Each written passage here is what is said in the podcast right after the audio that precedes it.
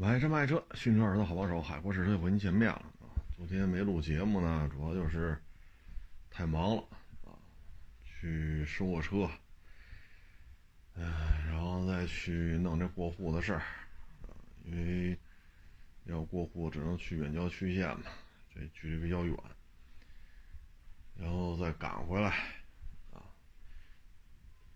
结果呢，这车呢拍完小视频了。正搁这剪呢，加字幕呢，嘿，车就让人定了啊。车呢确实是够新啊，这个原漆原玻璃原胎，一万多公里。这车呢五月十，好像是五月十三四号吧，我们当时看的第一次啊。当时这车就是打不着了，因为放的时间太长。嗯，搭着了，洗吧洗吧，看了看，报了个价，然后种种原因吧，这一拖，这又拖到，哎，六月十号吧。这期间呢，这车也没动，所以呢，说六月十号说再卖，这车还是打不着，啊，还得再搭电。所以这台车呢，确实是常年就这么放。所以收过来之后一看吧，确实成色很好，啊，然后没想到的就是，下午收的，晚上就卖了，啊，精品的车呀，尤其是像霸道、陆巡什么的，它还是有人要，啊，还是这种车还是有很强大的这种消费群体，当然了，不喜欢的，你说说大天去，他也不喜欢。啊，喜欢的呢就是打钱，不喜欢的我们就不指着他打钱了啊。然后这车呢，我们一拍小视频，好家伙，这一看啊，铺天盖地的啊，喷过漆，这个那个那个这个，我说你们这帮键盘上叨叨叨的主，你说你是验这车了吗？啊，还有说什么这杠皮子色儿不对，肯定喷过漆。哎呀，这车都两年半了，啊，一九年年底的，到现在都两年半了。这杠皮都是塑料的，啊，车壳是金属的，这两年多的时间，它氧化速度不一样了，自然有色差。这都看不明白，就跑这儿叨叨叨叨叨叨，啊，更让我吃惊的是什么呢？居然还有几个那个 ID 名字啊！这是什么什么二手车行的？我点进去一看吧，这经我挑选的精品二手车啊，来了就卖，这个那那这，然后跑我这留言了，啊，我操！我说，哎呀，我说咱这要是说这网友不懂，啊，咱也不跟他怎么怎么着，就您这还干二手车的呢，啊，这白色车身，这杠皮子和这铁皮有色差。是不是两年半的车龄了？所以呢，就是什么呢？你这 ID 号是什么什么二手车？你跑别人卖二手车这拆台了？一就是咱往好了说啊，说咱是确实不懂，那就是您这业务水平啊，确实是够瞧的。二，你知道这个，你也跑别人卖二手车的这个视频底下说这个。那就说明您平时做买卖，就靠跑人店里边拆台呀、捣乱呀，就以此为生，啊，我也只能这么说，没有第三种选择，啊，所以你一看这拍个片儿吧，你能看出这个人呐，这个社会就是多样性，啊，这社会就是多样性。嗯，最近呢，现在这个车市当中吧，嗯。很多进口车型都不是太乐观，啊，都不是太乐观。你像 G L S，我前两天不是拍了一个嘛，二手车收不动。现在呢，港口的 G L S 三点零 T，啊，当然了，有六座的，有七座的，是吧？配置啊，什么这那个，什么美版、墨版的，这这略有不同。但是这一批车呢，现在有很多就到不了一百零五了。也就是说呢，一百零三、一百零四，啊，或者一百六，当然你要出的一百零六零七那就更多了，这车源很多，啊，所以说现在这车，它就卖这价，啊，您你你你说你手里的车怎么卖？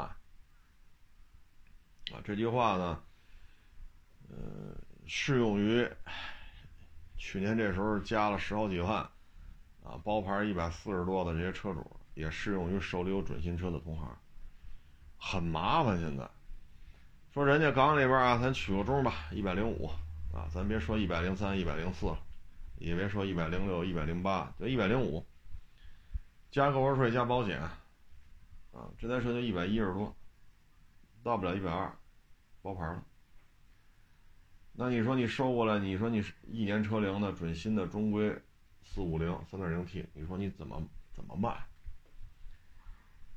所以现在这事儿吧，确实，啊，你包括这吉姆尼，一点五四 AT 就这么一小玩意儿，现在国六的也弄来了，车都到岗了，现在卖多少钱呀？三十二万多。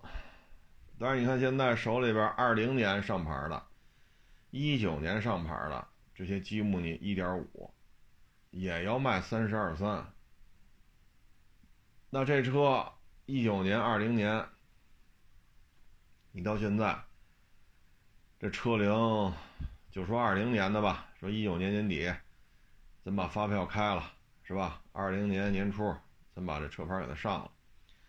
那你到现在也是过两年了呀，这车龄，对吧？现在都二二年六月中旬了呀。那你这两年，两年车龄都拐弯，然后你说现在卖三十二、三十三，缸里边现在来了国六的。三十二万多，所以你这个现在，哎，就是有些车呀，收回来就是一爷，啊，就是一大爷，啊，你是一点招没有。那你给人报低点，你说这车啊，假如说人就开一万公里，原漆原玻璃原胎，或者就开几千公里，原漆原玻璃原胎，没改装没越野没霍霍，个人一手，那你说这车？给多少钱？人车主说了，低于三十不卖。你吐沫 喷的满地都是，你砍下来三千，砍下来五千，二十九万五，二十九万七。那这价格现在你收回来了，你不得过三十卖啊？你说二十九万七你收回来了，两次过户费就一千多。你租个标，你的场地费抛个光打个蜡。这车成本已经过三十了，妥妥过三十了。那你说你卖多少钱？那肯定三十多了。那现在港口来了，三十二万多。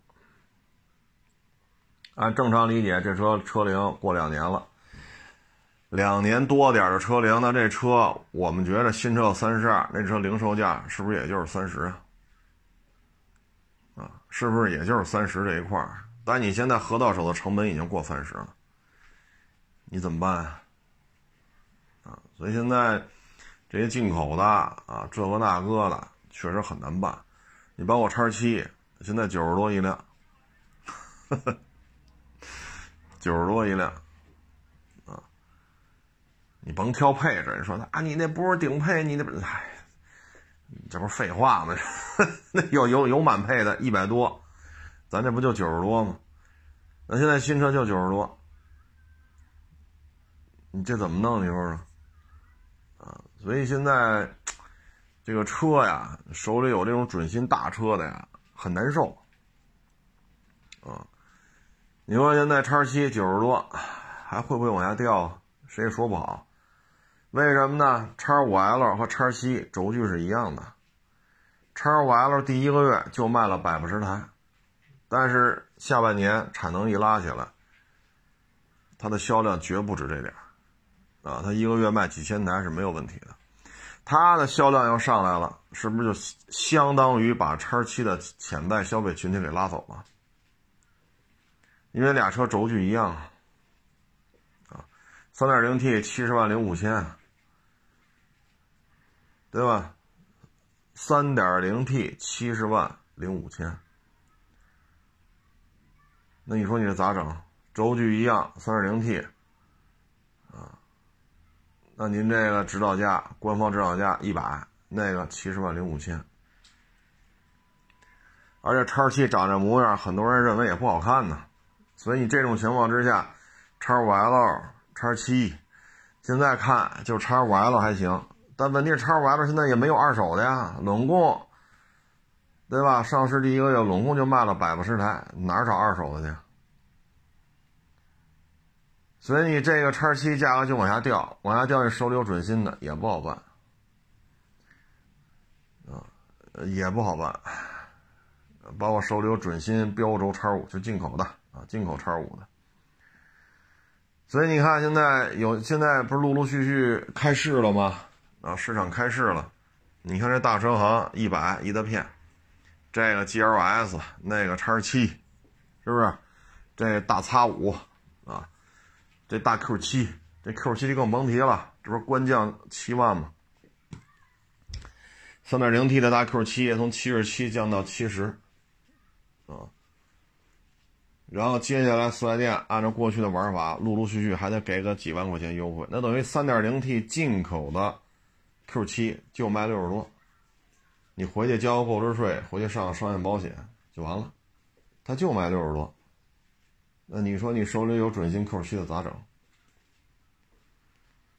唉，所以最近吧，就是这事儿啊，它较劲在哪儿啊？嗯。闭市差不多闭了一个月吧，差不多一个月，现在陆陆续续开市了。开市、闭市，就这期间发生了很多事情。而你在车市闭市、车管所不开的情况下，你这些车你动不了，你动不了。等你再一开市，你比如 Q 七，闭市的时候是一个价，开市的时候是一个价。闭市之前七十七，开市之后七十。你是一点招没有，啊，你就跟家着急，上火，没有用，啊，没有用。所以你说我这展厅里车多是吧？我这一大堆，我这个我那个，是好事吗？那肯定看着气派啊。咱再做个直播是吧？乌拉拉乌拉拉，里三层外三层的车，我这大车行，这你说的都没错。对吧？我们这都不入流了啊！但是你要是赔起钱来，你得赔成什么样啊？假如说你是春节前收的 GLS，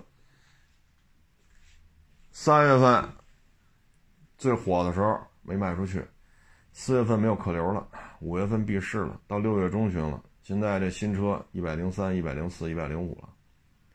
当然了，我说的不是中规啊，我说平行进口。唉，这事儿就真的不好办了，啊！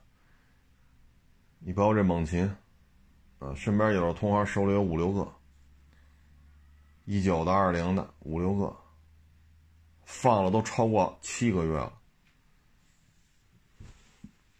没有人来问了，没有人来问，你说你这事儿可咋整？啊你这事儿你就不好办了。中规这个新一代的猛禽，你这到底卖多少钱？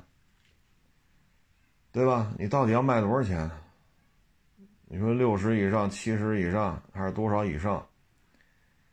现在等于现在一九二零的啊，就这两三年车龄的这些猛禽，就是成就是成大衣柜了，往这一放，货箱里反正能装点东西。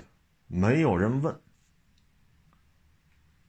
那有些网友说了，那这七月份，假如说七月份公布价格了，或者六月底，那不就有人问了吗？那你这车已经从去年底放到现在，你这五台猛禽，六台猛禽，你已经放了七个月了，你没考虑这车说弄五个大猛禽，三点五 T 往这一摆，摆七个月。你没算算这里边有多少损耗吗？这里边这些，嗨，所以现在这车市啊，开市不开市就那么回事儿。唉，开市不开市就是这么回事。啊，反正我这儿想得开啊。我这我这想得开，啊，你说你卖 GLS 那就聊聊，但你要说一百四十多买的，说去年这时候买的，说你降二十，我不去看，你你降四十我都接不了，啊，你别说降二十。了。所以现在这个形势啊就是这样，啊，现在我觉得就是什么呀，弄点小车还凑合，啊，要么就是品相特别好的霸道，品相非常非常好的。陆巡，现在都是有这个麻烦的这个因素在里边，因为陆巡 LC 三百要国产这事儿越来越来越接近于事实了。啊那这车呢？我们之前也是听，哎，不有网友哪儿哪儿哪儿上班的都有嘛，也是听网友聊，说起步大概七十多。那如果三点五 T 国产 LC 三百，按照我们过去啊，就是国产那丰田来看，呃，国产的陆巡来看，气囊肯定是足够多的啊。LC 二百的时候，你看国产的陆巡没有俩气囊的。没有，中东版有的是俩气囊的，所以呢，按照他这七十多万这起步价，当然是小道消息啊，我我也不能说这事儿就是真的，也是网友聊。假如说他要卖七十多，三点五 T 还保持这么大马力，那它的零百加速非常快。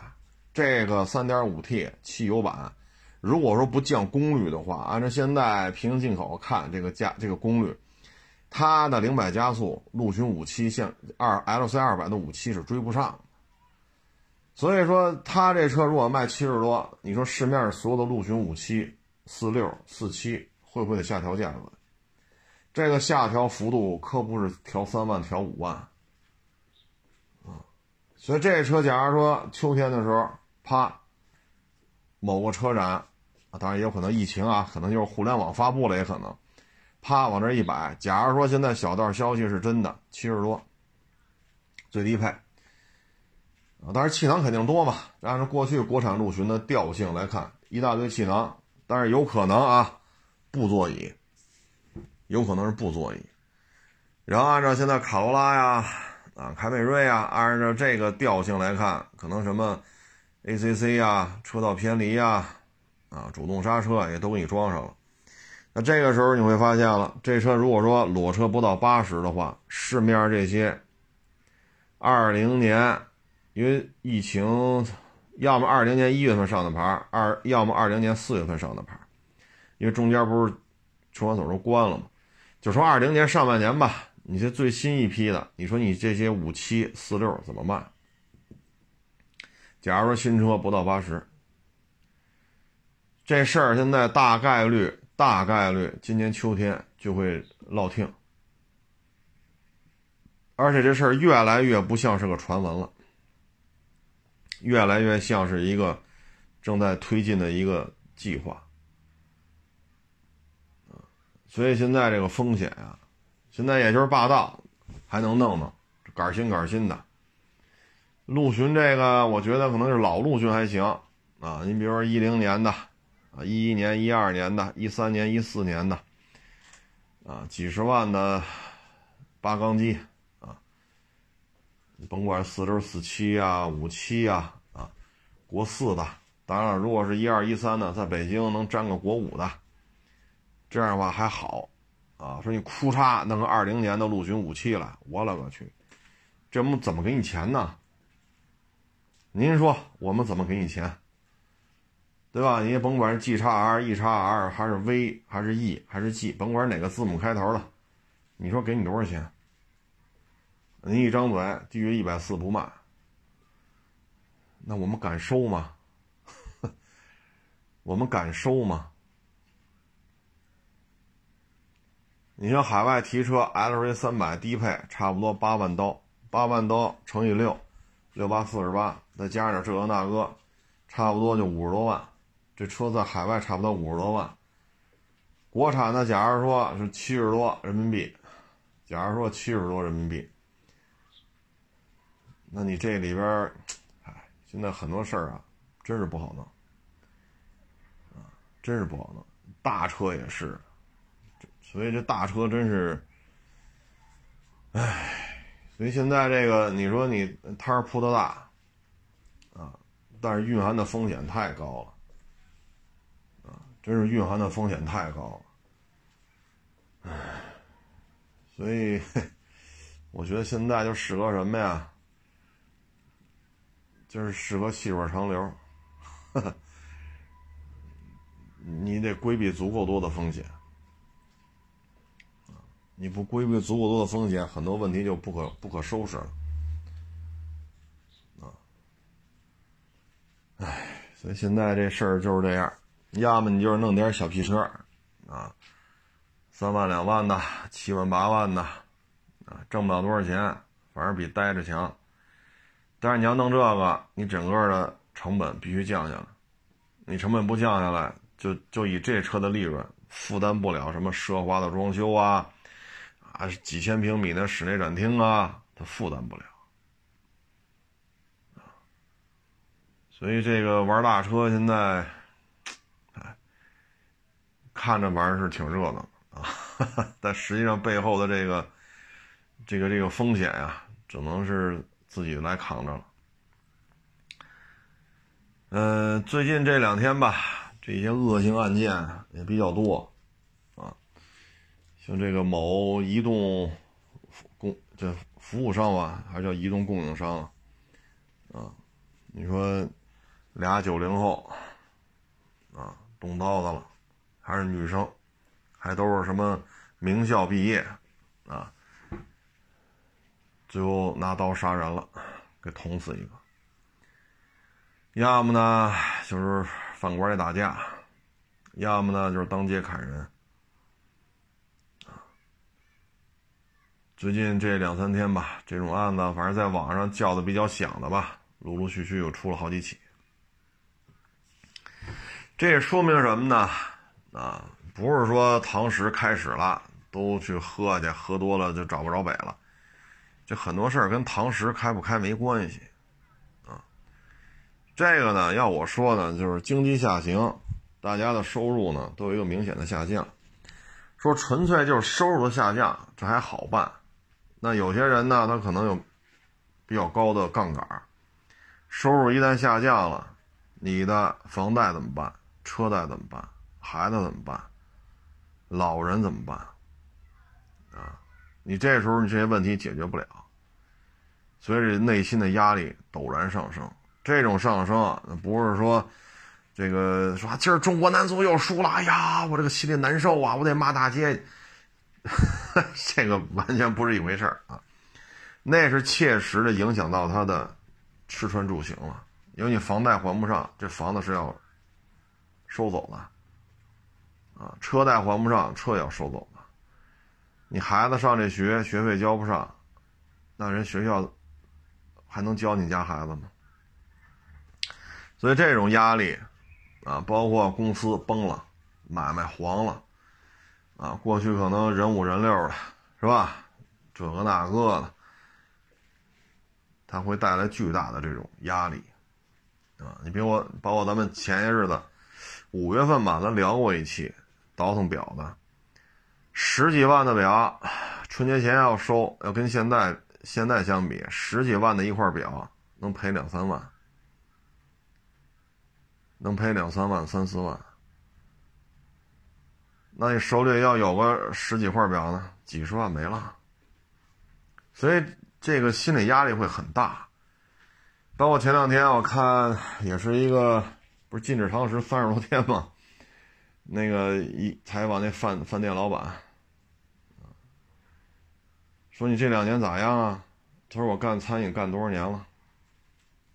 啊一九年的时候，我开的是卡宴，然后二零年把卡宴卖了，啊，买一沃尔沃，因为实在周转不开了，但是又不好买一车太便宜的。这二零年，二一年呢，沃尔沃又卖了，那你买一啥呀？啊，又买一汉兰达。那现在呢，汉兰达卖了，那买一啥呀？买一面的。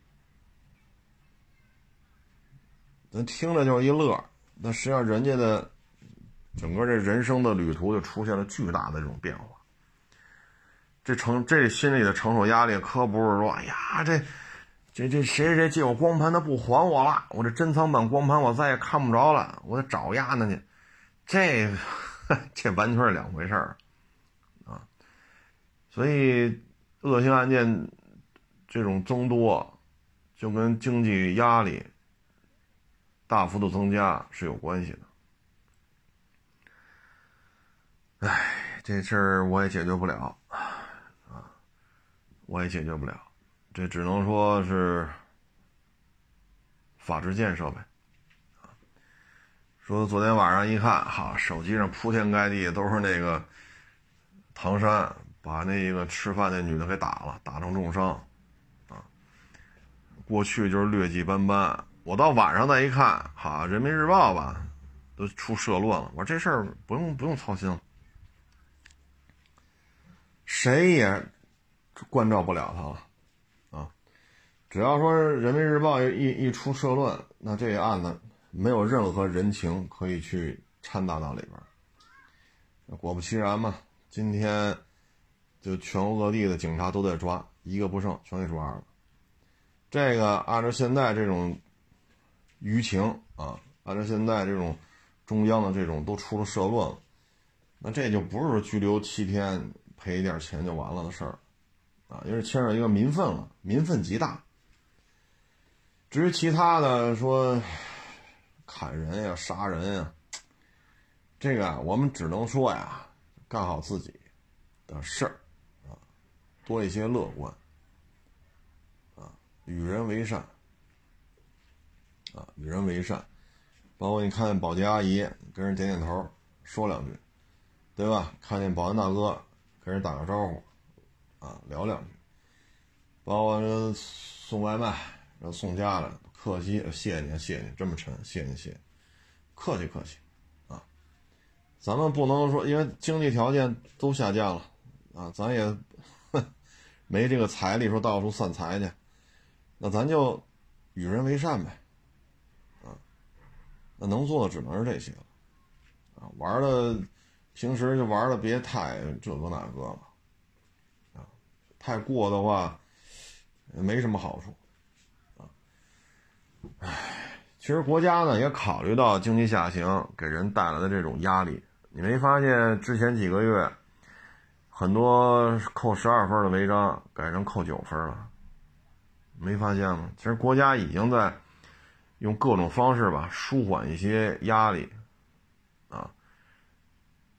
省得一些应激反应。啊唉，但是大的环境就这样啊，所以没有办法。我们能说的就是悠着点啊。包括今天我是看一房产博主嘛，发了一消息，回龙观这不是码农的购房的一个非常重要的一个区域嘛？因为回龙观不是比海淀便宜嘛？回龙观归昌平，但是距离什么西二旗啊、什么后厂村啊又比较近。但是房价呢，可能一路之隔，路这边海淀它就十万，路那边是回龙观，可能就七万，所以很多人觉得，嗨，走道这过条马路，这一下便一平米一平米便宜两三万，那就回龙观买吧。那今天我看一房产博主，他进行数据分析嘛，他说回龙观很多房产挂牌开始频繁调价，而调向下调价的这种在售房源越来越多了。这个呢，主要原因是什么呢？互联网真的是，哎呀，就是我想开发这种，就是对吧？我要拓展这个人类这种经济活动当中各个环节，我能拓展、能开发的，都已经可以说竭尽全力了。再也没有什么新的市场说尚待开发，没有了。你就二手车这电商平台开发了多少轮了？七八年前、八九年前就开始开就开始开发，左一轮右一轮，这多少风投往里砸了多少钱了？到现在了，七八年、八九年过去了，二手车电商平台有盈利的吗？有盈利的吗？啊，所以这互联网想再开拓市场，说今年是吧，营业额一百，明年营业额二百，后年营业额三百，这个够呛了，做到这个份儿上确实有难度了，啊，市场已经固化了，市场份额也就这么多了，而且呢，相反，随着大的经济环境就这样，然后疫情啊，隔离呀，居家呀，啊，像我们车市里闭市啊，等等等等，它让相当多的互联网的这种经营项目啊，经济行为都出现了下降。那现在可能火一点的，可能也就是快递，就通过互联网来实现的各种团购啊、快递呀、外卖呀。那事实上，你看美团也出现了裁员，而且不是裁一个，裁两个。所以你总的风投资金的注入量在大幅度减少啊，因为风投也得重新评估，然后互联网行业的业务拓展、业务下沉。横向的业务拓展，纵向的业务下沉，已经可以说咱的短视频已经下沉到乡、县、镇、村儿，没法再下沉了。说业务拓展已经真的是，还有哪个行业说互联网没有介入的啊？所以现在互联网发展到一瓶颈期了，然后大的经济环境就这样，风投的谨慎程度也越来越是吧？所以你看，现在互联网裁员的比重越来越多。你的薪资不会说去年月薪一万，嘣儿你跳一槽，然后现在月薪一万五，明年砰儿再一蹦，月薪两万。好家伙，这两年两年啥也没干，月薪从一万变两万了。然后你再砰儿再蹦，好三年月薪从一万变成三万了。这种事儿，疫情这两年多可能就很难见到了。不能说没有，很难见到。所以你互联网，你可能对于自己未来的预期特别好，说今年年薪二十，明年就三十，你看，然后再啪啪再一蹦，哎，四十了，再一蹦五十了，哎呦，我这年薪，这家伙是我这好家伙，年薪一百万不是梦啊，干吧，兄弟们！疫情来了，不是这回事了，有加薪的吗？有。但是像这么翻着倍的给你加的越来越少了。一几年的时候这种事儿很多，说你从这个汽车网站啊上我这儿来两倍薪水，那个说了你从他这儿到我这儿来啊都是汽车大网站，你从这到我这儿来薪水翻三倍。一几年的时候就这样，火吧，刺激吧，有钱吧。现在呢，各大汽车、汽车类的网站 APP 都在裁员。当然了，也招啊，也在招，但是裁员这已经成为常态了，啊，那一裁可不是十个八个的裁，一裁就几百个几百个的裁，所以在回龙观就会出现大量的房源在售，然后呢，这个房源在售呢还有调价，哎，这个呀，我觉得只是一个开始，到今年下半年的时候，嗯，可能。互联网支撑的房价会出现松动，啊，就是哪儿有高薪的职位啊，啊，那可能就是互联网扎堆的地方啊。从北三环干到 干到北几环，北六环吧，啊，就是海淀这一溜啊，可能会出现一些松动，啊，再就是裁员，说您原来年薪一百个给您开了，您找不着工作了，啊，说这房子。您一个月两万多、三万的房贷，那现在还不上，就卖呗。所以互联网可以说是海淀区这一片儿，包括昌平的回龙观，房价蹭蹭蹭往上涨，应该说离不开互联网企业的这种高待遇、高收入、高薪资啊。但是现在呢，都在缩水，包括原来打车实报实销啊，有的说晚上八点以后打车全报，有的晚上八点半以后下班打车全报。现在很多不报了，每个月就给你一千块钱，够不够就是他了。有的给一千二，有的给一千五。你要说咱就住附近行，是吧？就像咱刚才说的，我就在西二旗，然后我在回龙观住，那这打不打车无所谓，很近。不行就骑共享单车呗。你这一千也好，一千二也好，一千五也好，交通补助就能落就落下不少。但你要说您您住在亦庄。或者您住在宋家庄，您住在丽泽，您住在大兴，或者您住在石景山，那这一千、一千二，这天天打车，这可不够。所以这个呢，就是这么一现状。但你说是不是北京房价掉头向下？这也不至于。我们只能说，可能互联网把它堆起来，这个房价可能在互联网高薪工作扎堆的地方，可能会出现一些变化。说就因为这个房价掉头向下，那不至于。为什么呢？我给你举个例子啊，说北京买二手房不限购了，你试试北京这房价，现在说将差不多九万套，北京九万套在售二手房，你只要把这口子打开，这房子不够卖的。因为长江以北，说还有经济活力的，有发展潜质的。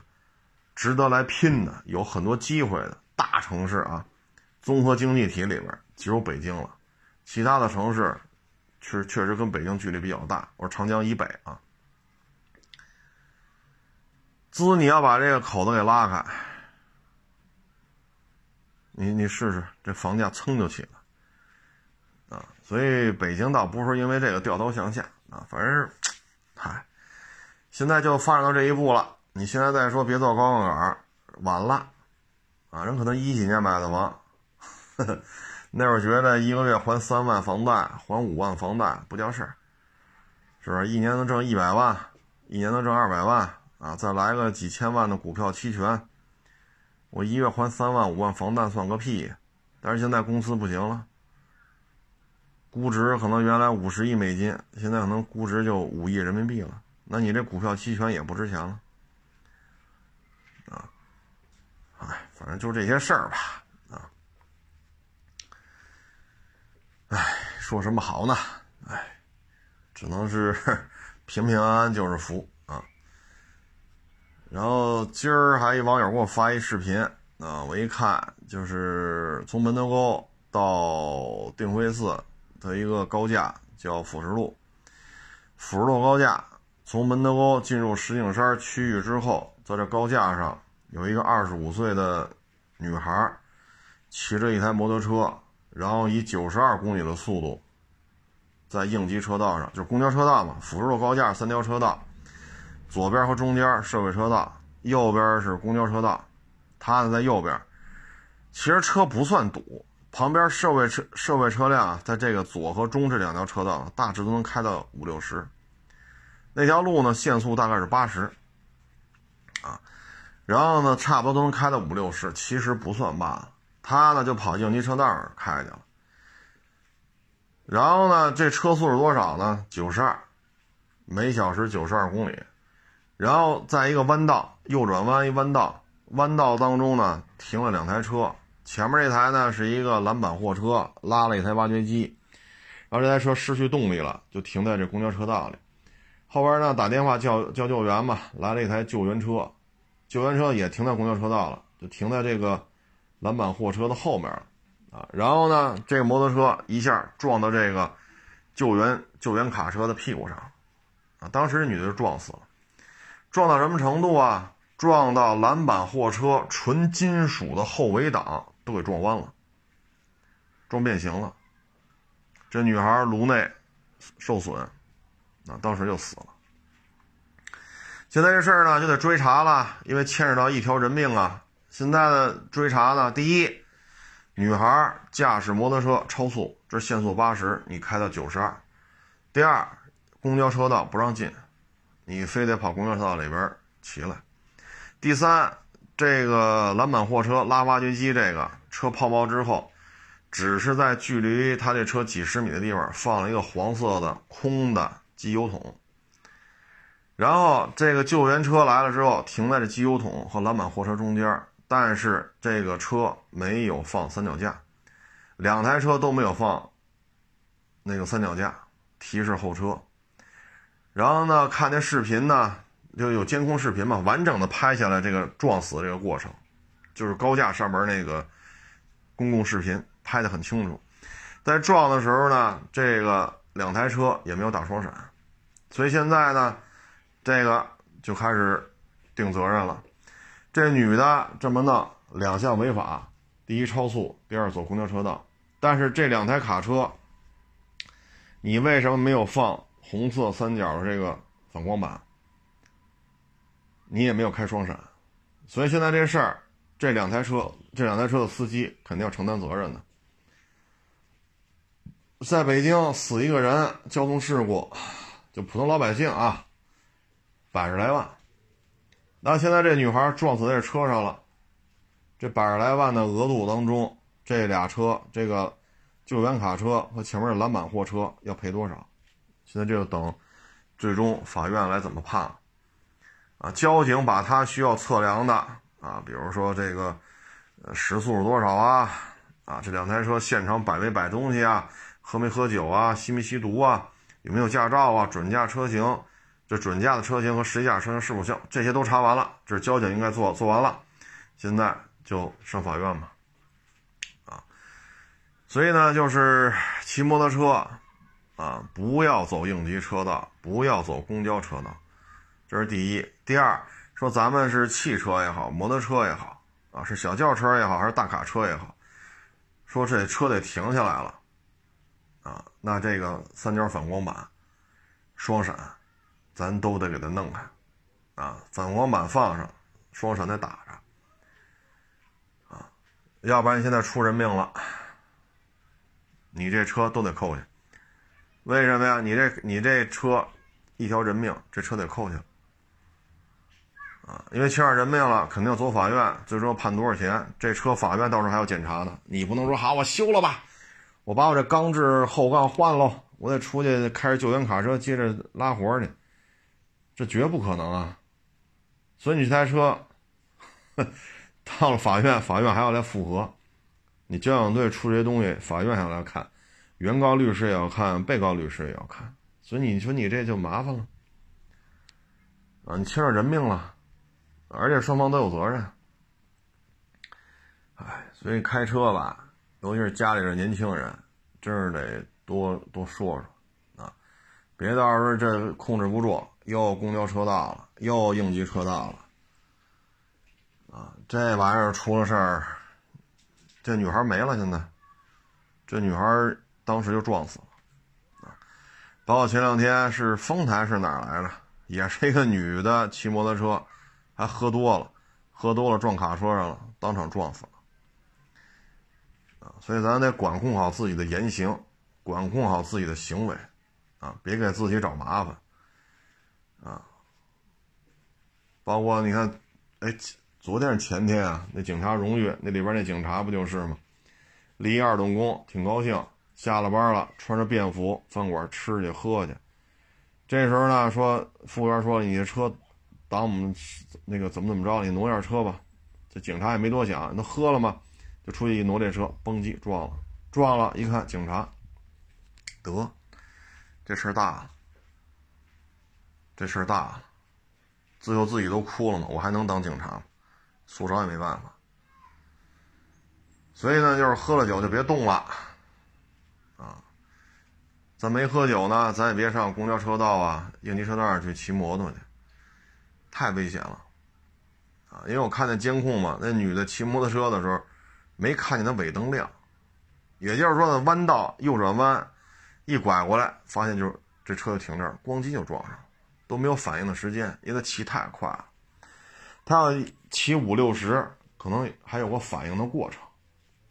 啊，行了，不多聊了啊，不多聊了。各位是多保重啊，多保重。